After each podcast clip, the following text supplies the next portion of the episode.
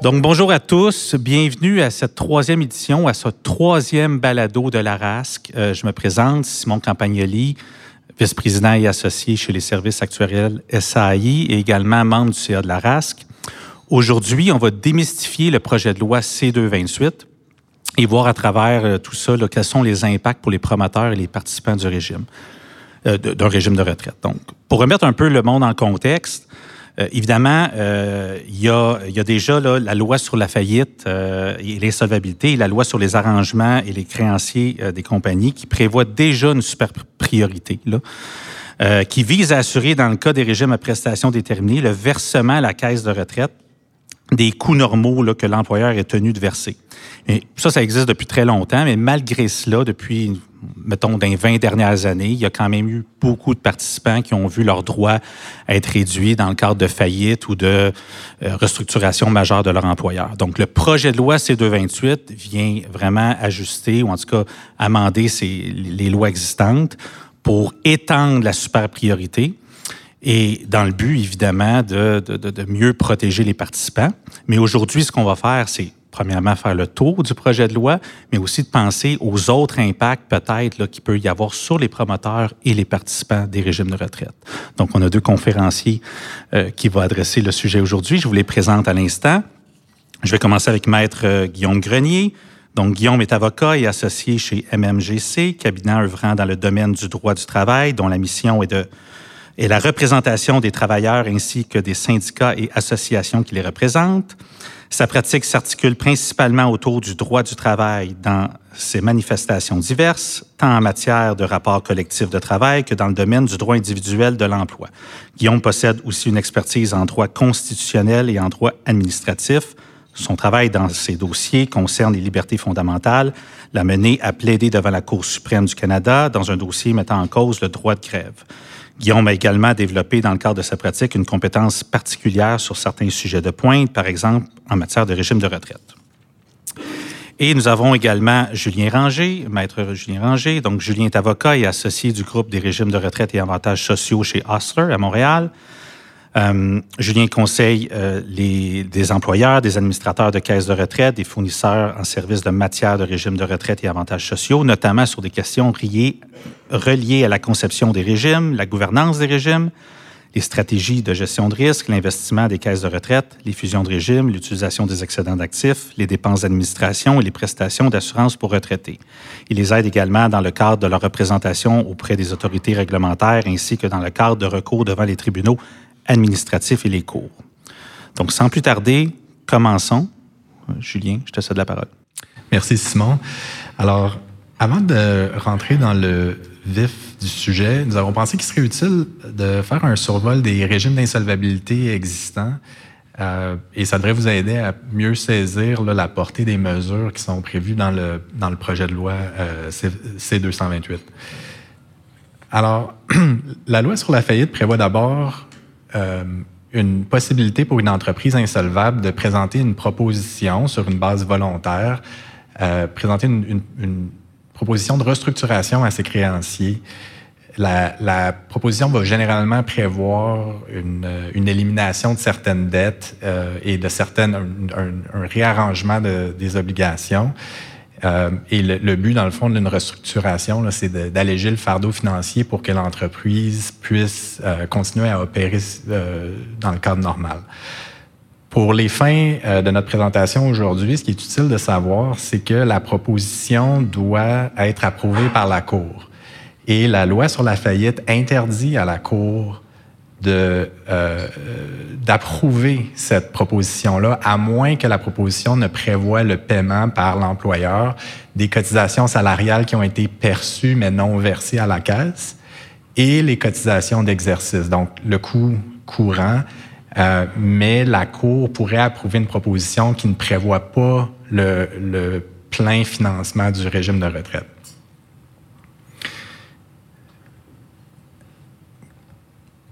La deuxième euh, procédure qui est prévue par la loi de la faillite, c'est évidemment, comme le nom l'indique, la faillite. Euh, la faillite peut être volontaire. On parle alors d'une cession de biens euh, ou la faillite peut être euh, forcée. quand un créancier, peut présenter une demande à la Cour de faire déclarer l'employeur ou l'entreprise comme étant failli. La procédure de faillite entraîne généralement une liquidation des actifs et une distribution du produit de la vente au créancier. et évidemment, comme l'entreprise est insolvable et comme il n'y a pas assez d'argent pour payer tous les créanciers, la loi de la faillite prévoit un ordre de distribution euh, des, des, sommes disponibles et le syndic qui administre la faillite doit commencer par payer les créanciers qui sont en haut de cette liste-là et payer en descendant dans la liste jusqu'à temps qu'il ne reste plus d'argent. Euh, et, donc, c'est souvent à ce niveau-là où il peut y avoir des difficultés pour les participants de régime de retraite. Euh, il y a une priorité euh, il y a une, priorité pour les cotisations salariales perçues non versées pour les, et pour les cotisations d'exercice. Mais par la suite, dans, dans, la liste de priorités, on tombe aux créanciers garantis. Donc ça, c'est souvent des, euh, des, institutions ou des prêteurs qui vont avoir donné de l'argent ou prêté de l'argent avec une garantie, euh, une hypothèque sur les biens de l'entreprise.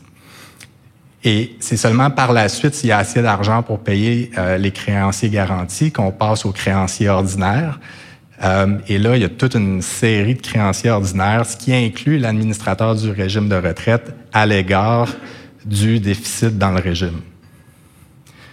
Donc, comme vous pouvez euh, le voir, c'est seulement s'il y a assez d'argent pour payer les créanciers garantis et qu'il reste de l'argent pour les créanciers ordinaires que l'administrateur du régime de retraite peut obtenir de l'argent pour couvrir le déficit, mais souvent, ça va être euh, sur une base euh, au prorata entre tous les créanciers ordinaires. Donc, il n'y a pas nécessairement une, l'administrateur va pas nécessairement se faire payer la totalité du déficit.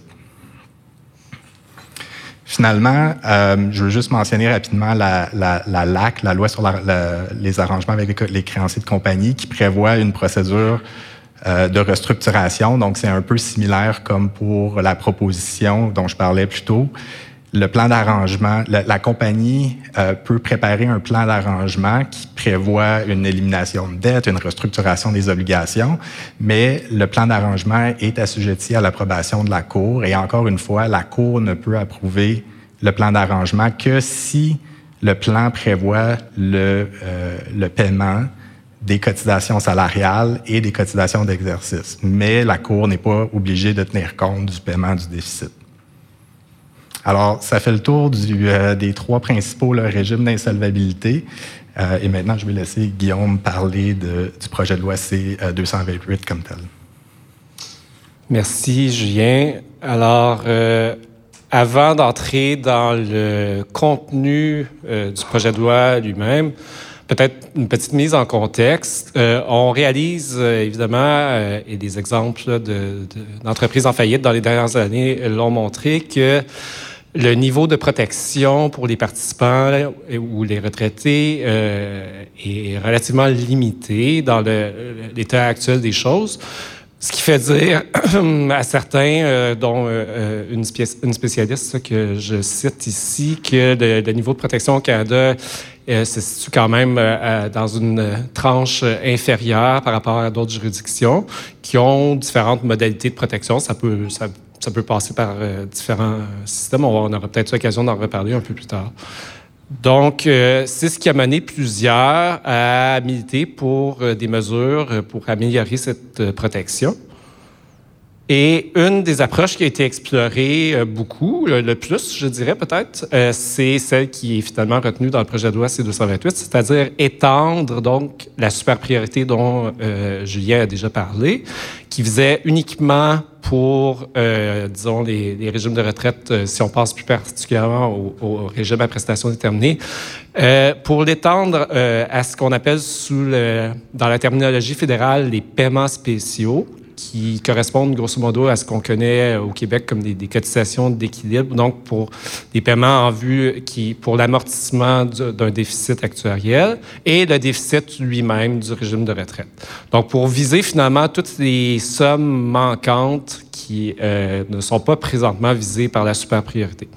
Euh, donc, il y a eu euh, plusieurs projets de loi qui ont été, des projets de loi privés qui ont été déposés. C'est important de le dire parce que ce sont tous des projets de loi qui n'émanaient pas du gouvernement. Donc, c'était un député, un sénateur qui déposait un projet de loi.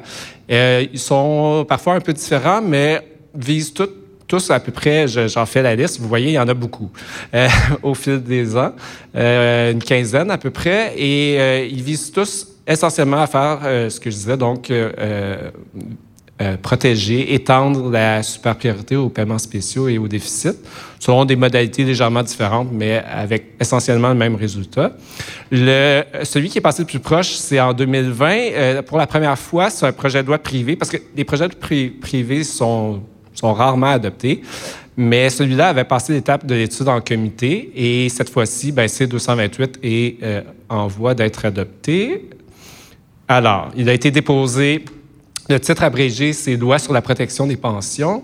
C'est un projet de loi qui a été déposé, c'est un projet de loi euh, d'une députée euh, conservatrice, alors que tous les autres émanaient de députés du Nouveau Parti démocratique ou du Bloc québécois.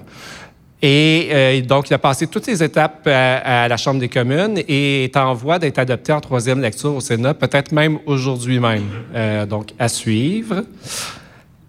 Euh, et bon, ce qui est visé, j'ai déjà un petit peu vendu la mèche, ce sont les paiements spéciaux, que ce soit les paiements spéciaux de continuité ou de solvabilité à la terminaison du régime. Et euh, on vise par ailleurs le déficit lui-même dans son entièreté, euh, donc tout ce qui resterait qui n'aurait pas été, euh, pour lesquels il y aurait une insuffisance d'actifs, donc tout passif non capitalisé ou déficit de solvabilité. Donc, on, parle évidemment ici essentiellement de régimes à prestations déterminées. certains se sont demandé si on, des régimes comme des régimes inter-entreprises à prestations cibles, des régimes conjoints seraient visés. Ça semble relativement peu probable euh, parce que ce ne sont pas des régimes normalement où l'employeur a une responsabilité euh, de justement d'assumer euh, l'insuffisance des actifs. Par contre, ce que les gens réalisent peut-être pas toujours, c'est que ce sont tous les régimes de toutes les juridictions du pays qui sont visés. Donc, on parle autant euh, des régimes régis par la loi fédérale, parce qu'il y en a une, loi fédérale sur les régimes de retraite, que des régimes qui sont régis par les lois provinciales, incluant évidemment au Québec. Dans ce cas-là, et ça peut poser certaines difficultés peut-être, on verra, il euh, faut faire, la loi commande de faire comme s'ils étaient régis par la loi fédérale, euh, ce qui peut quand même euh, euh, on verra comment ça se, produira dans la, réalité. Euh, donc, quand on est dans un processus de liquidation sous la loi sur la faillite, on étend simplement la super priorité aux nouveaux éléments dont on a parlé. Même rang de priorité, donc très haut, avant les créanciers garantis. Et, chose importante qu'on n'a pas encore mentionnée, ça vise tous les actifs de l'entreprise Contrairement à, par exemple, la super priorité pour les salaires impayés qui, elle, ne vise que ce qu'on appelle des actifs à court terme. La super priorité euh, des régimes de retraite vise l'ensemble des actifs de l'entreprise. Quand on est dans une modalité de réorganisation, que ce soit sous la LFI ou la LAC, c'est le même principe. Donc, le tribunal euh, va approuver ou homologuer le plan d'arrangement, la proposition, et il doit s'assurer au préalable que euh, certaines conditions soient satisfaites dont celle de euh, prévoir dans le plan d'arrangement des paiements qui, cette fois-ci, après C228, viseront aussi non seulement les coûts normaux du régime, mais les paiements spéciaux et le déficit. Et il doit être, le tribunal doit être convaincu que l'employeur est capable de faire les paiements, sauf, il y a une exception prévue, si jamais l'ensemble des parties euh, conclut un accord à ce sujet-là, et d'autorité réglementaire de retraite qui consent, par exemple Retraite Québec, ici. Euh, et autre élément du projet de loi C-228, euh, ça, ça vise vraiment les euh, régimes régis par la loi fédérale. Ici, on ne parle pas de tous les régimes.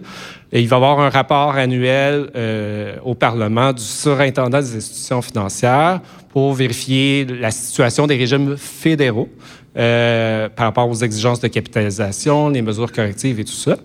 Et autre point très important, euh, quand ça entre en vigueur, et bien pour les régimes existants, et c'est bien pour les régimes existants, pas d'éventuels nouveaux régimes euh, hypothétiques. Euh, donc, pour les régimes existants, ça entrera en vigueur au quatrième anniversaire de l'entrée en vigueur de la loi elle-même. Alors, je cède la parole à mon collègue. mon confrère. Alors, je vais commencer par euh, avouer que je suis un des plus grands partisans des régimes à prestations déterminées dans la salle ici.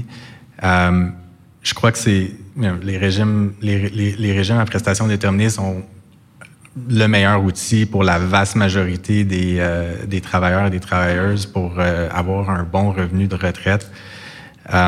Donc, j'aimerais que tout le monde puisse avoir accès à un, régime PD à travers leur milieu de travail. C'est pour ça que ça m'attriste à chaque fois que je vois une nouvelle loi qui vient euh, rendre encore un peu moins attrayant les régimes à prestations déterminées pour les promoteurs, particulièrement dans le secteur privé. Euh, ça va. on n'a pas besoin de plus de. C'est déjà assez difficile de maintenir des régimes à prestations déterminées. On n'a pas besoin de nouvelles mesures en plus qui viennent inciter les, employeurs à les, fermer davantage ou à les convertir. Et le, projet de loi euh, C-228, malheureusement, vient vraiment s'inscrire encore dans cette vague de mesures législatives-là qui, euh, qui vient rendre les régimes euh, à prestations déterminées moins attrayants.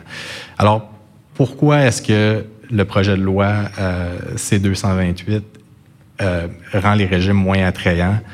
Bon, tout d'abord, ça me semble pour moi, c'est une évidence que euh, le projet de loi va avoir des impacts négatifs sur le financement de certains promoteurs de régime euh, PD. Je ne veux pas généraliser au point de dire que ça va être un problème pour tous les promoteurs, mais ça va être un problème pour plusieurs promoteurs. La raison est fort simple. Euh, c'est que les prêteurs vont maintenant devoir présumer que le déficit, dans son entièreté, va devoir prendre rang avant leur propre créance. Euh, en cas de faillite, évidemment. Donc, il y aura moins d'argent disponible en cas de faillite pour rembourser le prêt et ça augmente le, niveau de risque pour les, euh, pour les prêteurs. Et donc, ils vont réagir comment?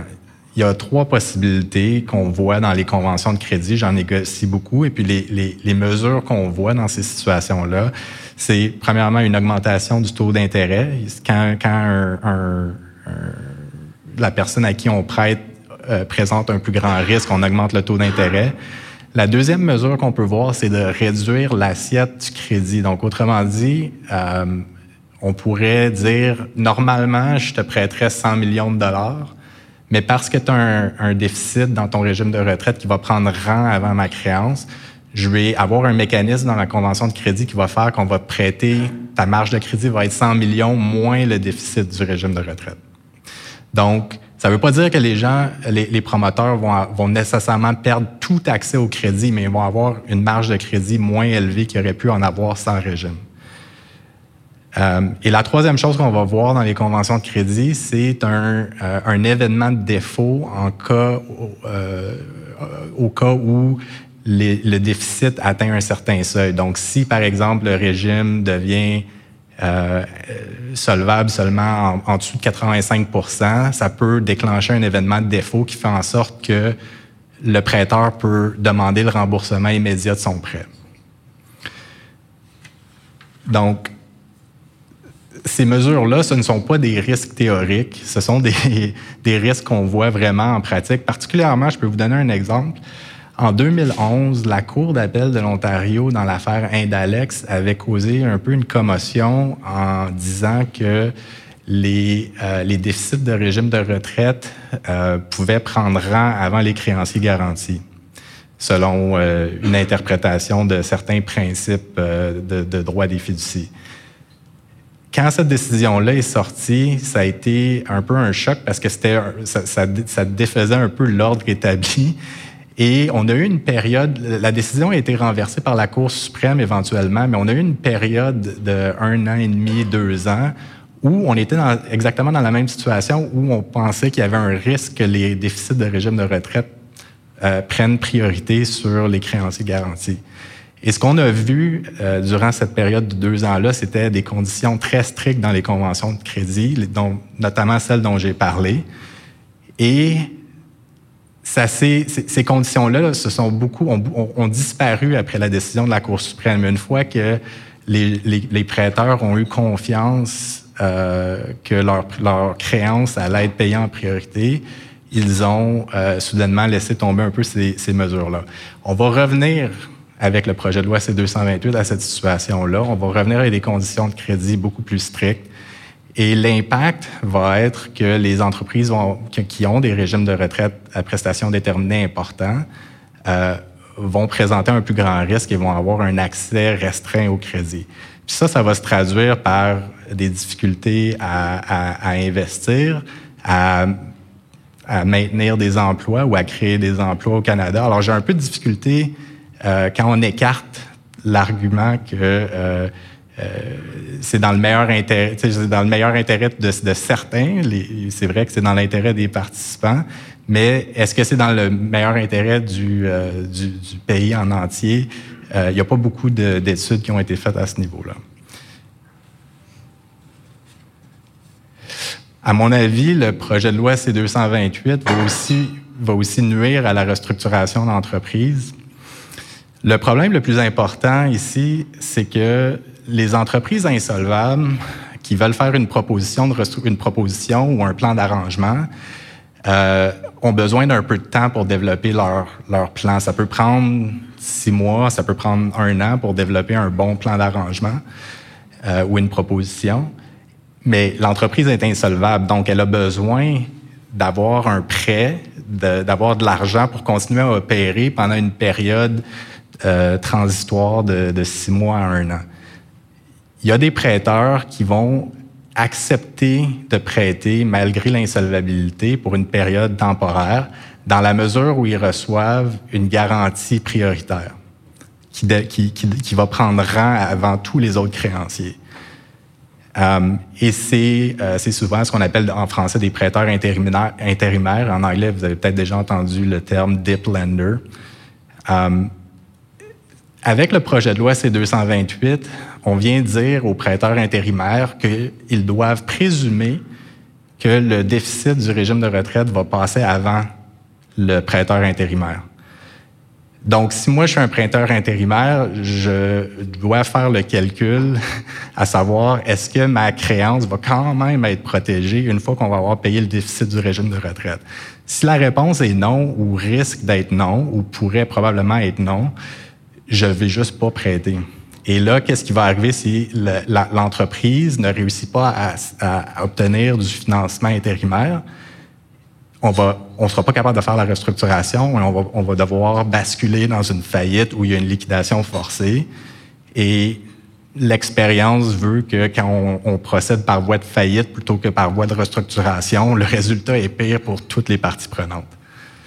Alors moi, ça m'inquiète un peu ce volet-là. Un autre point rapidement que je voulais mentionner, c'est que euh, c'est vrai que le projet de loi C-228 n'affecte pas directement euh, les régimes PD dans le secteur public. Euh, par contre, je, je, suis toujours un peu inquiet quand on affaiblit les, euh, les régimes à prestations déterminées dans le secteur privé parce qu'à un moment donné, les, régimes à prestations déterminées dans le secteur privé agissent un peu comme une protection pour les régimes publics, en ce sens que quand il ne restera plus de régime dans le secteur de PD dans le secteur privé, à un moment donné, les gens vont commencer à se demander pourquoi on continue à les financer dans le secteur public. Donc, euh, c'est pas un impact direct sur les régimes publics, mais à mon avis, à long terme, ça peut avoir, ça fait partie encore une fois des mesures qui qui peuvent euh, avoir éventuellement un impact sur le, secteur public. Sur un plan plus technique, euh, je note que le projet de loi a été rédigé un peu trop rapidement euh, et avec trop peu de consultations, avec égard pour les rédacteurs. Euh, le résultat de la loi, le résultat de cette rédaction un peu rapide, c'est qu'il y a des, difficultés d'interprétation dans la loi, puis ça va être vraiment difficile euh, à appliquer en pratique. Je vais mentionner, je ne veux pas rentrer dans les détails, parce que comme je dis, c'est assez technique, mais juste à un très haut niveau. Euh, le financement des régimes, il y a un problème pour la, question du financement des régimes fédéraux, euh, en ce sens que la loi va exiger qu'on finance à l'avance, qu'on accélère le financement euh, du déficit, mais on parle du déficit évalué selon la base la plus élevée entre la base de capitalisation, base de solvabilité et base de terminaison. Mais il n'y a pas tout le temps une terminaison. Puis généralement, pardon, généralement la base de terminaison va, va résulter dans le déficit le plus élevé, mais il n'y a pas nécessairement une terminaison du régime en cas de restructuration. Donc, on est en train de demander aux promoteurs de financer peut-être plus même que ce qui est nécessaire pour couvrir le déficit dans un régime qui continue à, opérer. Pour les régimes provinciaux, il y a aussi une, situation qui est encore plus ridicule en ce sens qu'on demande aux régimes provinciaux, sous euh, réglementation provinciale, de financer un déficit en fonction des règles de financement fédéral. Donc, on dit aux, administrateurs de régimes provinciaux, vous calculez votre déficit comme si vous étiez un régime fédéral. Puis ça, c'est le montant que l'employeur va devoir euh, verser. Mais on, a toute une législation qui, gère ou qui régit ce régime-là au niveau provincial, qui nous dit comment on devrait calculer le, le déficit. Puis là, on va devoir prendre les règles d'un d'un niveau complètement différent qu'on n'a jamais appliqué à ce régime-là pour déterminer quel est le déficit. ça peut ne pas paraître comme étant un gros problème, mais juste au niveau de la logique, ça vous montre à quel point cette loi-là a été rédigée trop rapidement. Euh, il y a un enjeu potentiel aussi au niveau de la constitutionnalité du projet de loi. Je n'ai euh, pas le temps d'entrer dans un débat constitutionnel, mais euh, si je dois résumer l'argument en 15 secondes, je vous dirais que le, projet de loi vise à obliger les caisses de retraite à être solvables euh, à tout moment, alors que les lois provinciales permettent un déficit, euh, permettent au régime d'avoir un déficit pendant une certaine période puis de l'amortir dans le temps. Alors, euh, il y, a une intrusion à travers le projet de loi C-228 dans un champ de compétences provinciales euh, qui pourrait potentiellement rendre la loi invalide.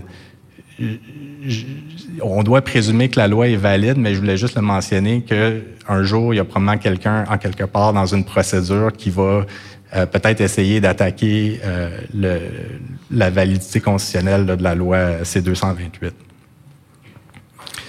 Je terminerai simplement en mentionnant qu'il euh, y aurait eu des, alternatives plus équilibrées, à mon avis. La loi aurait pu prévoir, par exemple, qu'elle va s'appliquer seulement s'il y a un régime qui est réellement terminé durant une procédure de, de, de, restructuration ou de, faillite. Euh, si l'entreprise, si l'objectif de la restructuration, c'est de garder l'entreprise en opération, puis qu'on est d'accord pour maintenir le régime, le régime de retraite en vigueur, pourquoi on devrait forcer l'employeur à le financer, euh, à, accélérer, le financement? Euh, on peut aussi penser, même si le régime était terminé, on peut penser qu'il y aurait eu des solutions un peu plus euh, créatives. On peut penser, par exemple, à la solution qui a été développée au Québec et qui a permis à des participants de transférer leurs droits auprès de Retraite Québec. Et Retraite Québec a pu continuer à administrer l'actif et à investir l'actif pendant plusieurs années avant d'acheter des rentes. Cette mesure-là a permis à, Retraite Québec euh, de ne pas... Euh, ben, en fait, ça a permis aux participants de ne pas cristalliser leurs pertes à la date de faillite, mais plutôt d'attendre euh, 5 ou 10 ans avant d'acheter des rentes à des taux plus favorables. C'est une mesure qui a permis quand même de euh, à plusieurs participants de, réduire le montant de leurs pertes. Donc, ça, ça aurait été une mesure, par exemple, qui aurait été plus équilibrée. Euh, et, donc, euh, je pense qu'on a manqué un peu de créativité là, dans le projet de loi. Donc, si je peux résumer mes commentaires pour le projet de loi C-228, c'est un projet de loi qui est, à mon avis, mal ficelé puis qui manque de créativité. Mais euh, je comprends qu'il y a beaucoup de personnes dans l'industrie qui sont très euh, euh, satisfaits de l'adoption prochaine du projet de loi et qui ont une vision un peu plus optimiste du, par rapport au projet de loi. Donc, je vais tourner, je vais tourner la page puis donner la parole à Guillaume pour cette vision plus optimiste.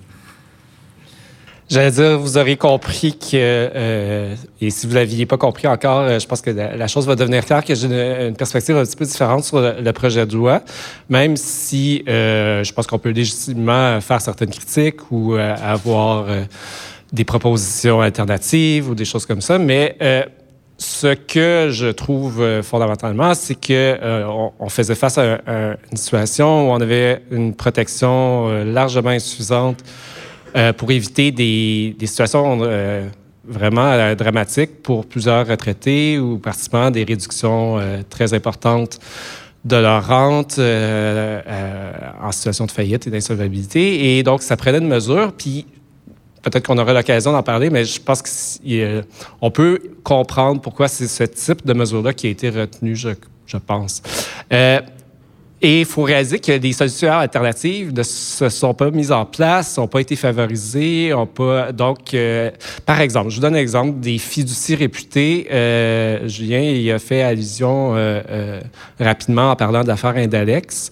les fiducies réputées, ce sont des fiducies qui sont créées par la loi. Par la loi, bien, il y en a plusieurs types, évidemment, mais il y a des fiducies réputées qui sont ou pas, et c'est là que le débat est, euh, créé par les lois sur les régimes de retraite. Donc, il y a eu un certain nombre de décisions qui ont conclu que dans certains cas, la loi sur les régimes de retraite créait une fiducie réputée où on soustrait, c'est qu'on on, met à part finalement l'argent qui vise les cotisations que la loi exige, euh, que, la, loi impose pour euh, la caisse. Euh, qui, doit être versé dans la caisse de retraite. Euh, et de sorte que ces sommes-là sont soustraites aux biens euh, de l'entreprise faillie et ne peuvent pas faire partie de, l'assiette à distribuer à l'ensemble des créanciers. mais le problème avec ça, c'est que ça a été, je pense, on peut dire, un certain échec parce que, et pour deux raisons principales. La première étant que ce ne sont les tribunaux ont été très exigeants sur le langage qui doit être utilisé pour établir de façon efficace une fiducie réputée dans les, lois sur les régimes de retraite. Certains trouvent que pas, le législateur ne s'est pas exprimé assez clairement pour faire ça. Et des jugements contradictoires au Québec même. Il y a eu euh, un juge qui a d'abord dit que la loi québécoise ne créait pas de fiducie réputée. Le même juge, plus tard, a changé d'avis et a dit qu'elle en créait une, le juge Mongeon. Et euh, un peu plus tard, un autre juge, le juge Hamilton, conclut que la loi québécoise n'en créait pas. Donc, il y a une, grande confusion et euh, peu de, de certitude là-dessus. Et par ailleurs, aussitôt qu'on ajoute au portrait une situation, par exemple, avec un, un prêteur intérimaire, un prêteur temporaire dont Julien a parlé, et dont la, la super priorité, si vous voulez, découle d'une loi fédérale, c'est-à-dire découle de la LAC ou découle de la LFI, bien, aussitôt, celle-ci l'emporte en termes de rang en, vertu du principe de prépondérance fédérale. Donc, où on, parce qu'on ne peut pas venir affecter par une loi provinciale l'ordre de priorité en faillite et, et insolvabilité qui est posé par les lois fédérales. Bref, euh, et, pour régler tout ça, ça prendrait une harmonisation totale, coordonnée de toutes les provinces en même temps avec le législateur fédéral en matière de faillite et insolvabilité. Bonne chance. Euh, par ailleurs, on a vu un appétit assez limité, je dirais, en termes de fonds publics de garantie. Une solution qui a été retenue dans beaucoup de juridictions en Europe, aux États-Unis, euh, dans plusieurs pays. Ici, il y en a un en Ontario, il n'y en a pas ailleurs. Euh, on a un appétit assez limité pour un resserrement des règles de financement des régimes de retraite. Euh, on a plutôt assoupli quand on est intervenu à ce, niveau-là. Euh, certains, peut-être dans l'espoir euh, pour certains de, favoriser la, mise en place ou la survie de régime PD, mais ça pas donné exactement les résultats escomptés, je vous dirais. par ailleurs, on n'a pas vu vraiment, on a, vu des mesures assez, assez réduites en termes de euh, quand on est en situation d'insolvabilité, le tribunal a plusieurs pouvoirs. Il y a des pouvoirs de récupérer certains paiements faits avant la faillite, euh, des paiements de dividendes, de rachat d'actions, des primes, des choses comme ça. On a un petit peu étendu cette capacité du tribunal de récupérer des paiements quand ces paiements-là ont rendu l'entreprise insolvable. Mais on n'est jamais allé aussi loin, alors que, comme certains le proposaient, d'interdire ces, ces paiements-là carrément dans la loi des lois corporatives ou encore de, de permettre au tribunal d'aller récupérer ces montants-là quand ils sont versés alors qu'il existe un déficit actuariel. Une autre solution qui était proposée par certains. Euh, alors, par rapport à certains, certaines critiques euh, qui ont été faites du projet de loi, euh, que ce soit par Julien ou d'autres intervenants, bon, on a beaucoup parlé de l'effet que ça pourrait avoir sur les, les, régimes à prestations déterminées qui existent encore on sait bien, tout le monde sait que les régimes PD sont en situation de déclin euh, depuis euh, déjà très longtemps, euh, malgré justement un assouplissement des règles de financement dont on a parlé, qui elles-mêmes ont un petit peu finalement contribué peut-être à un certain cercle vicieux en termes de situation financière, pas, pas à elles seules, bien sûr. Mais... Et donc, on peut se demander, bon, vu ce, ce mouvement déjà amorcé de longue date, est-ce que vraiment ça va avoir un impact substantiel? Bon, peut-être que ça va avoir un certain impact, mais disons qu'il y a beaucoup de facteurs euh, préexistants qui agissaient sur le déclin des régimes PD. Par ailleurs, euh, on constate que les régimes PD sont en meilleure posture présentement à, cause de la situation euh, économique et on sait aussi que les conventions collectives, bien sûr, quand l'employeur s'engage à maintenir un régime, ben, il doit le maintenir, à moins évidemment que ça soit renégocié avec le syndicat. Euh, l'autre chose, c'est que la fin d'un régime, la terminaison d'un régime euh, PD, ça représente quand même des coûts supplémentaires. Donc, euh, il y, a aussi un aspect à fermer un régime. Et évidemment, on a une période de transition de quatre ans qui est prévue dans la loi pour, pour essayer d'assainir la, situation là où c'est requis. Par rapport à la question du crédit, restriction du crédit, Peut-être que les prêteurs, effectivement, vont poser euh, certaines exigences supplémentaires. Je, pense qu'on ne peut pas le nier.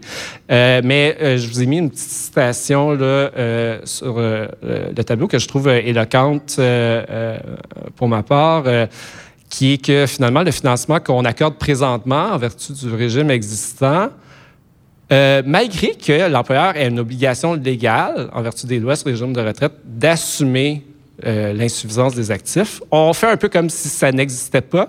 Euh, s'il n'y avait, pas de nécessité de, satisfaire cette obligation-là. Et le financement est accordé sur cette base-là. Donc, euh, finalement, les, les, participants et les retraités font les frais de ça un peu.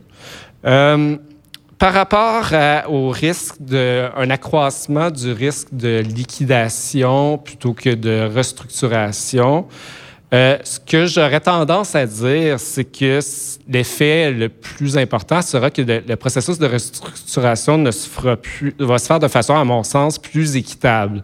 Euh, donc, euh, sans un peu un, fusil sur la tempe des, des, participants ou des retraités qui sont un petit peu contraints dans la situation actuelle de renoncer, d'accepter des réductions de droits très importantes. Euh, et euh, une question qui se pose aussi, c'est le cas euh, euh, du prêteur temporaire. Parce que pour moi, pour moi il y a beaucoup d'ambiguïté sur ce qui va se passer avec la charge prioritaire du prêteur temporaire et la super priorité de C228. Parce que rappelez-vous que ce qui est prévu dans un processus de restructuration, c'est quand on soumet un plan d'arrangement au tribunal ou quand on soumet une proposition, Là, il va l'étudier, le tribunal, pour voir si la condition de, du versement des sommes est satisfaite. Mais évidemment, le plan d'arrangement n'est pas soumis dès le départ, euh, ni la proposition. Et normalement, les, ordonnances euh, pour un prêteur intérimaire interviendront avant. Euh, comment le tribunal va analyser les demandes de, pour octroyer une priorité au prêteur intérimaire dans ce nouvel environnement-là?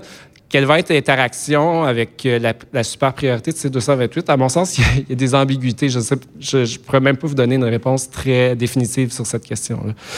Euh, euh, oui, je crois, c'est clair qu'il va y avoir des difficultés d'interprétation et d'application. juste l'exercice, on en a parlé, de réinterprétation un peu du régime, de régime régi par des lois provinciales comme s'il était régi par une loi fédérale. C'est un exercice qui n'est pas nécessairement évident. Mais je pense que, et, manifestement, il s'imposait en vertu de la compétence euh, du législateur fédéral. Donc, c'est pour ça que ce système a été retenu, je pense. Et aussi, possiblement, dans un esprit de un certain esprit de simplicité pour rendre les choses plus simples et plus euh, universelles.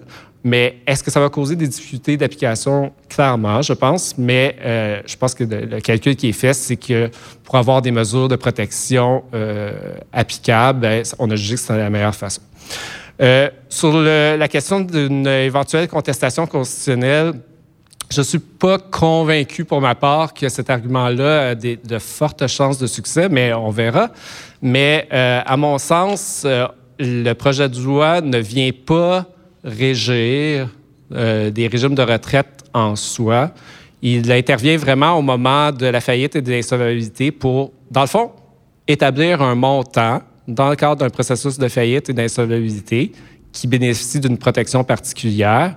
Oui, on fait référence à un encadrement des régimes de retraite pour arriver à la détermination de ce montant-là, mais toujours dans le contexte de la faillite et de où, le, évidemment, le législateur fédéral a une compétence claire. Bon, je ne suis pas convaincu là, de, que ça, ça, ira très, très loin, mais on, verra bien euh, ce qui arrivera si, effectivement, il y a une contestation. Ce qui clôt euh, mon intervention pour ce, ce point. Merci à vous deux. Donc, est-ce qu'il y a des gens qui ont des questions? Bonjour, euh, bonjour, Michel chez AlphaFix. Euh, question pour vous, avant d'avancer cette loi-là, est-ce qu'il y a eu des études, des statistiques qui ont sorti sur le nombre de régimes euh, qui auraient été aidés par cette loi? Mettons dans les 10, 15 dernières années, y a-tu... J'ai l'impression que c'est une loi qui est venue sans nécessairement qu'il y ait eu un problème généralisé dans les faillites de fonds de pension. Quand ils ont avancé la loi, est-ce qu'ils ont sorti, je sais pas, ça a aidé 25 régimes avec 300 millions ou y a-tu... Ah, ben, peut-être pas dans l'esprit exact de ce que vous euh, dites, mais ce que je dirais, c'est qu'on on connaît, euh, grosso modo, la situation de, des régimes de, à prestations déterminées qui, sont, qui pourraient être assujettis à ça. Euh, on connaît un, peu leur état de capitalisation. On sait par ailleurs, on connaît les dossiers d'insolvabilité qui ont mené à des réductions de droits. Et là, il y en a des tonnes. Sears, euh, White Birch, euh, euh, Capital Media. Fait qu'on on connaît, on sait ce qui s'est passé dans ces dossiers-là et c'est ce qui est un peu ce qui a motivé, je pense, le mouvement pour adopter un projet pour améliorer la protection. C'est ce que je pourrais vous dire. Puis ce que je rajouterais, c'est c'est sûr qu'il y a une connaissance généralisée là, de certains cas qui, qui ont fini d'une façon très euh, malheureuse pour les participants, c'est indéniable. Mais, mais pour revenir à un des points que j'ai souligné, c'est que ce projet de loi-là a été déposé trop rapidement, sans étude de fond sur le sujet. Euh, et, c'est une des lacunes de ce projet de loi-là, parce que je pense pas que c'était nécessairement. En tout cas, normalement, quand on a un projet de loi, puis c'est un peu le défaut d'un projet de loi privé, c'est quand c'est un projet de loi qui est supporté par le gouvernement, il y a toutes les ressources gouvernementales qui viennent avec ça pour étudier. Alors, euh, dans le cas d'un projet de loi en retraite, on aurait eu l'intervention du bureau du surintendant des institutions financières qui aurait pu donner des, euh, des, des points de vue euh, aux, rédacteurs sur, euh, sur les enjeux de retraite. Euh, on aurait eu le, surintendant des faillites qui aurait pu donner des, statistiques. Tout ça, c'est évacué là, dans le cas d'un projet de loi privé parce que c'est un député, un, excusez-moi l'anglicisme, un backbencher qui décide de faire un projet de loi, puis c'est pas pas un projet de loi qui a été suffisamment étudié. Alors ça, ça c'est une des critiques que je fais par rapport à ce projet de loi-là. Juste un petit commentaire peut-être là-dessus. Évidemment, ça a quand même suivi le processus législatif euh, normal. Donc, il y a eu des commissions parlementaires, il y a eu des, études par article, il y a eu des mémoires qui ont été déposées euh, par tous les intervenants qui voulaient déposer un mémoire, qui ont pu euh, faire leurs recommandations. et, l'autre chose peut-être à dire, c'est qu'évidemment, c'est pas le, premier projet de loi. Donc, il y a eu beaucoup quand même d'intervenants qui se sont, sont, positionnés au fil des heures. Donc, les positions étaient quand même connues, je vous dirais. Merci. Est-ce qu'il y a d'autres questions? D'autres gens dans la salle? Sinon, j'en ai préparé une ou deux. Euh, on peut commencer peut-être avec. Euh, je vais commencer par, toi, Guillaume. Ben, en fait, les deux, vous pouvez commenter, mais euh, euh tu as parlé, parce que je fais référence à une des choses que tu as dit dans ta, dans ta section. Tu disais que ça va peut-être équilibrer le rapport de force. Fait que je dirais, c'est quoi peut-être qu'on de façon plus concrète, qui est susceptible d'avoir comme euh, réalité là, dans d'éventuelles négociations dans le cadre d'un processus de restructuration, étant donné le, projet de loi? Bien, c'est ça. Ce qu'on sait, c'est dans un processus de restructuration, souvent, il va y avoir de la négociation pour essayer de, de, de, convenir de mettre sur papier un plan d'arrangement qui, ultimement, va avoir l'approbation des créanciers, hein, parce que ça prend un vote majoritaire avec euh, une certaine valeur pour que ça soit approuvé par les créanciers. Donc, il y a des négociations dans tout ce processus-là. Euh, et puis, euh, ces négociations-là sont évidemment influencées par l'environnement, le cadre législatif. Donc, si on a un cadre législatif qui ne met pas de de protection minimale, bien évidemment, euh, le pouvoir de négociation ou en tout cas l'encadrement va, faire, va, va influencer le type de solution qui va être négociée pour aussi recueillir évidemment l'approbation du tribunal. Euh, par contre, ce qui change pas, je vous dirais, par contre, avec C228, c'est euh, qui est partie prenante. Parce que les retraités ne sont pas à proprement parler personnellement, par exemple, des créanciers. Hein. C'est euh, le, comité de quand, il y a un vote dans le processus sous la LAC, par exemple, les, retraités n'ont pas un droit de vote. Euh, c'est le comité de retraite qui, si, vous voulez, est, la partie euh, intervenante pour euh, ces créances-là. Donc, donc, ils n'ont pas nécessairement l'occasion de se, manifester malgré ces 228.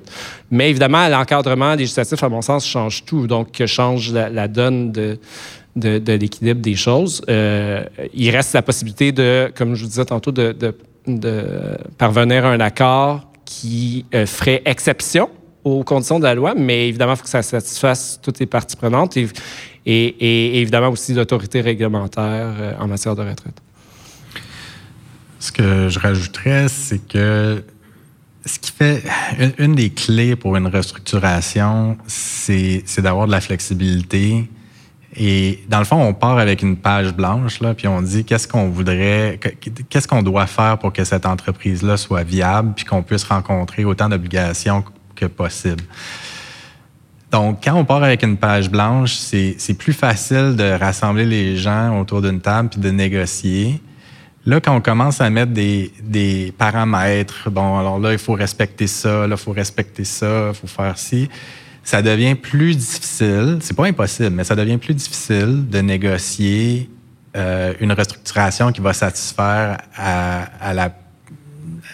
aux parties prenantes. Puis euh, ça peut être difficile d'obtenir le consentement. Puis à un moment donné, il faut pas oublier que dans une restructuration, quand on est en train de négocier une restructuration, il y a un autre levier qui est qu'on peut faire basculer la restructuration en faillite. Donc, à partir du moment où il y a un créancier qui dit, savez-vous quoi, ça marchera pas, là, OK? On a, on a une partie qui est pas raisonnable de l'autre côté. Euh, ben, moi, j'ai fini avec cette procédure-là. Je, peux essayer de faire basculer la procédure de restructuration en faillite, puis là, on parle d'une liquidation forcée qui va probablement avoir des résultats moins favorables. Donc, euh, j'ai une réticence à ajouter des paramètres euh, dans le cadre d'une restructuration. Je pense que ça, ça, rejoint un peu le point que je faisais plus tôt, que ça va probablement nuire aux restructurations. Très bien, je ne vois pas personne d'autre. J'en ai une autre euh, qui fait un peu un lien avec euh, la notion que c'est une application qui va être différée. Hein. C'est dans quatre ans que ça va entrer en vigueur. Puis, bon, évidemment, il y a le risque que Julien t'a soulevé, la fermeture des régimes PD. Mais y a-t-il d'autres choses que tu vois que les promoteurs, notamment les, promoteurs employeurs, pourraient, slash, vont faire ou vont considérer faire dans cette période-là de, transition? Oui, donc la, difficulté euh, avec, avec ce projet de loi-là, comme je disais, c'est que le, les prêteurs vont tenir compte du risque euh, que le déficit passe en avant de leur dette. Donc, du point de vue du promoteur, ce qu'on doit faire, c'est d'essayer de réduire la chance qu'il y ait un déficit significatif qui va venir affecter mon crédit. Euh, donc, mis à part terminer le régime, ben on peut, euh, c'est une mesure, c'est un projet de loi qui va encourager les employeurs, dans le fond, à essayer de réduire le risque euh, lié à, l'obligation de type prestation déterminée. Comment on peut faire ça? On peut on peut faire des, on peut prendre des mesures au niveau de la conception, essayer de, réduire l'accumulation de droits, etc. pour les régimes qui restent, souvent c'est des régimes syndiqués, donc ça, ça, risque de demander de la négociation à un niveau, euh, un autre niveau, ce qu'on voit beaucoup ces temps-ci, euh, vous êtes probablement euh, au courant, c'est les achats de rente où on essaie de transférer le, risque à un assureur. Donc, cette, cette, euh, ce, projet de loi-là est, est, un, autre, un, autre facteur qui va inciter les, les, employeurs à essayer de faire des achats de rente. Je sais que le taux d'intérêt et, et, les surplus qu'il peut y avoir dans les régimes en ce moment va être un plus gros facteur, mais le, projet de loi encourage encore plus les, promoteurs à essayer de transférer le risque. Euh, il pourrait aussi avoir des, gens qui vont peut-être commencer à regarder plus sérieusement des régimes alternatifs, comme les régimes à prestations cibles ou euh, le, régime 4, euh, par exemple, en Ontario. Et ben, finalement, là, ça c'est sur une note un peu plus politique. Euh, on a heureusement une période de transition de quatre ans. Quatre ans, c'est quand même long, puis il va y avoir une élection entre-temps. Donc, euh, je sens qu'il va continuer à avoir du lobbying qui va se faire euh, entre-temps pour essayer de peut-être réaligner la, loi vers peut-être plus vers le centre. Rien à ajouter, Guillaume? non, mais pas obligé. non c'est ça. Parfait. Étant donné le temps, je, terminerai avec une dernière question. J'en avais préparé plus, mais on a un peu de retard. Euh, donc, euh, j'irai avec une question très simple. J'aurais pu la, poser de façon très longue, mais quand on regarde les médias ou quand on, y pense, pas nécessairement en tant qu'expert, on, pourrait se dire, ben, mais c'est juste équitable de faire ça envers les participants, envers les travailleurs, les retraités c'est pas équitable. Qu'est-ce que vous pensez par rapport à l'équité envers. Puis là, vous pouvez avoir euh, différentes opinions. Est-ce que vous trouvez ça équitable? Bien, personnellement, je, vais être un, un, petit peu indiscréé, mais je, pense qu'on euh, n'avait pas le choix de poser des gestes substantiels pour améliorer la protection euh, des participants et des retraités parce que le cadre était nettement insuffisant. Puis permettait clairement pas, comme le démontre euh, euh, l'exemple des, des, des, faillites de, de, de, grandes entreprises, d'éviter des réductions assez dramatiques. Euh, et puis, euh, certains disent des fois, ah oui, ben ça, ça ça va contre euh, tout le monde est affecté dans une faillite et une insolvabilité, tout ça. Pourquoi leur donner une priorité à eux, pas à d'autres, et ainsi de suite? Oui, c'est ça. C'est un choix, c'est un choix politique de favoriser une certaine catégorie. Je pense, ben, la, loi le fait déjà. Hein. La, loi le fait déjà. Elle favorise certaines catégories parce qu'on on juge que socialement c'est euh, avantageux de le faire et c'est nécessaire. Et peut-être que certaines catégories ont plus besoin de protection justement parce qu'on sait bien que les prêteurs, par exemple, ont, nettement plus grande capacité de, de, protéger euh, à l'égard d'un risque, alors que les, employés, les participants n'ont pas cette capacité-là de, de, se protéger contre ce type de risque-là.